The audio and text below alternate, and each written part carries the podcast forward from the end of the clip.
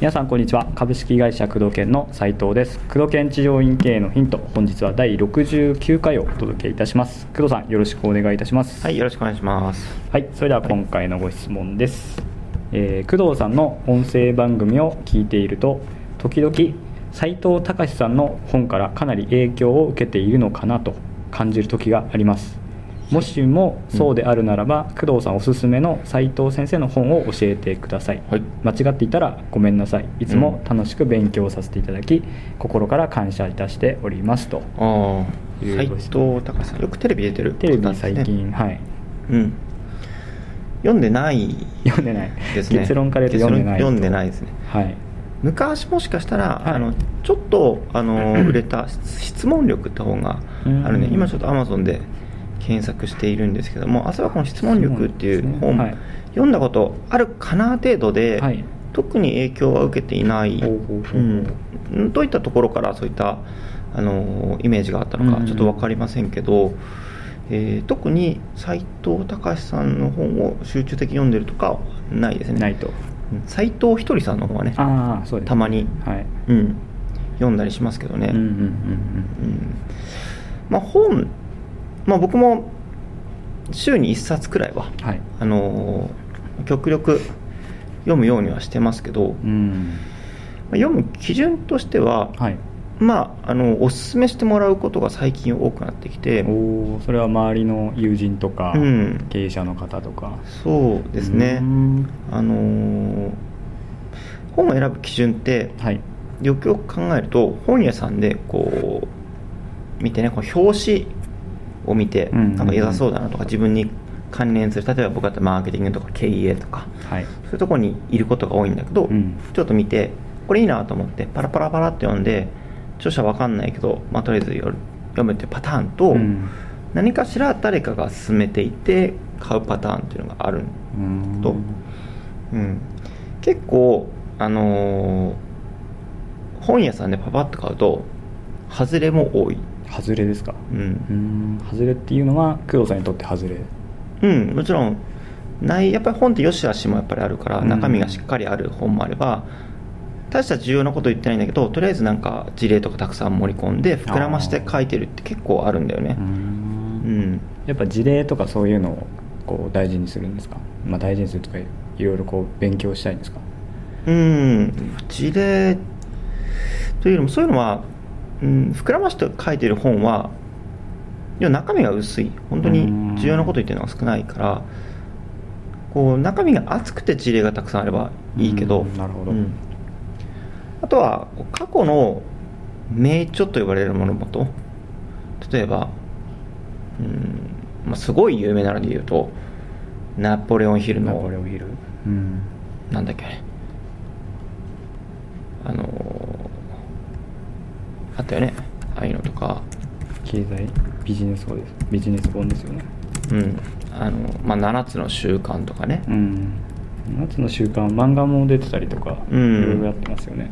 あ思考は現実化するだ、うん。ナポレオンのとかはまあ1年に1回くらいさらさらっと気になったとかって読み直すというかっていうのもする。やっぱりこう、えー情報の価値とかそのコンテンツの価値というのは時が経っても変わらない部分が、うん。特に最先端のマーケティングとか以外については多いから昔って結構本出すの大変だったしやっぱりそれだけ読み継がれているとか、はい。今でも売れている本というのはやっぱりそれなりの理由がうんあるんで、そういったのは、まあ、比較的選ぶ確率は高い、うん、あとはマーケティングやってる人とか、えー経営でうまくいってる人とかにどんな本読んでるんですか？とか、うん最近読んでよかった本とかありますか？とかは結構ちょこちょこ聞く、へえうん、あと飲み会の場とかはい。あったら、えーそういう本とか教材とかうんはちょこちょこ聞くようにはしている、ううんん、で Amazon の書評を見て、はい。買ってみて、うんうん。僕がちょっとまあおすすめしたいのはあの買ったからといって例えば外れだと分かったら、うん。その場で読むのをやめるという行動は僕は結構おすすめできて、はい。うん読むことが目的じゃないっていう感じですかね。そうですね。なんか読んでるとうん。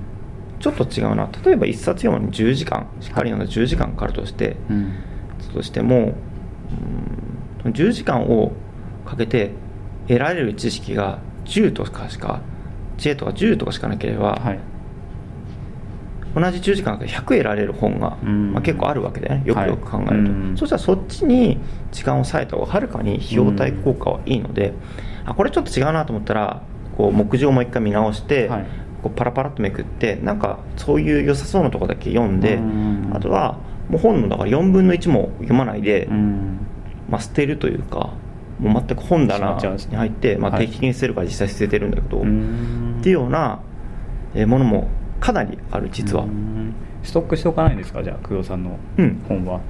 捨てだってストックしておいても、うん。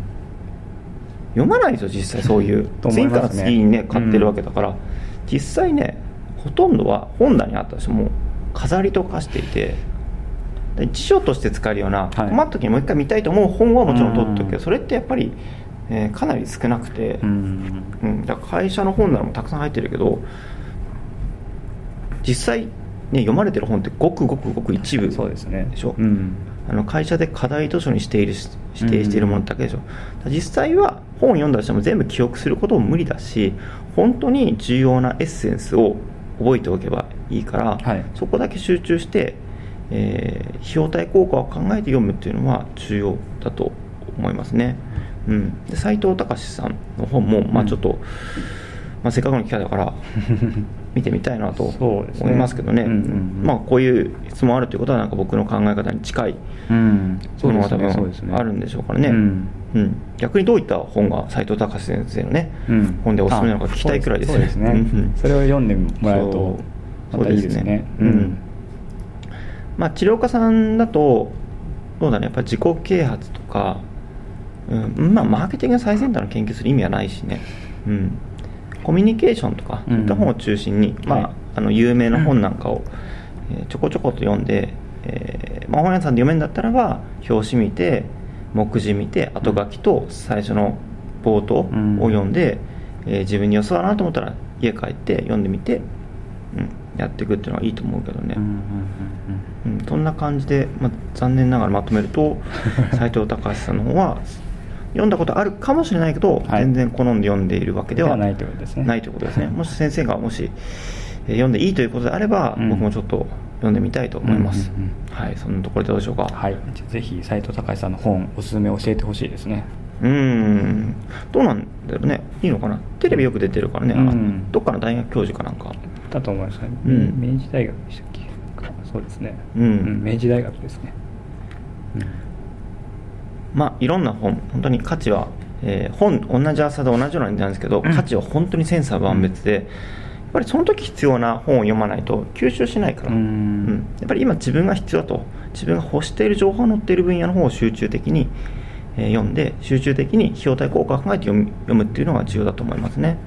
はい。はい、そんなこれで。はい、そういうところを参考にしていただければと思います。はい。ということで、工藤検知要因系のヒントをお届けしてまいりました。工藤さん、ありがとうございました。はい。ありがとうございます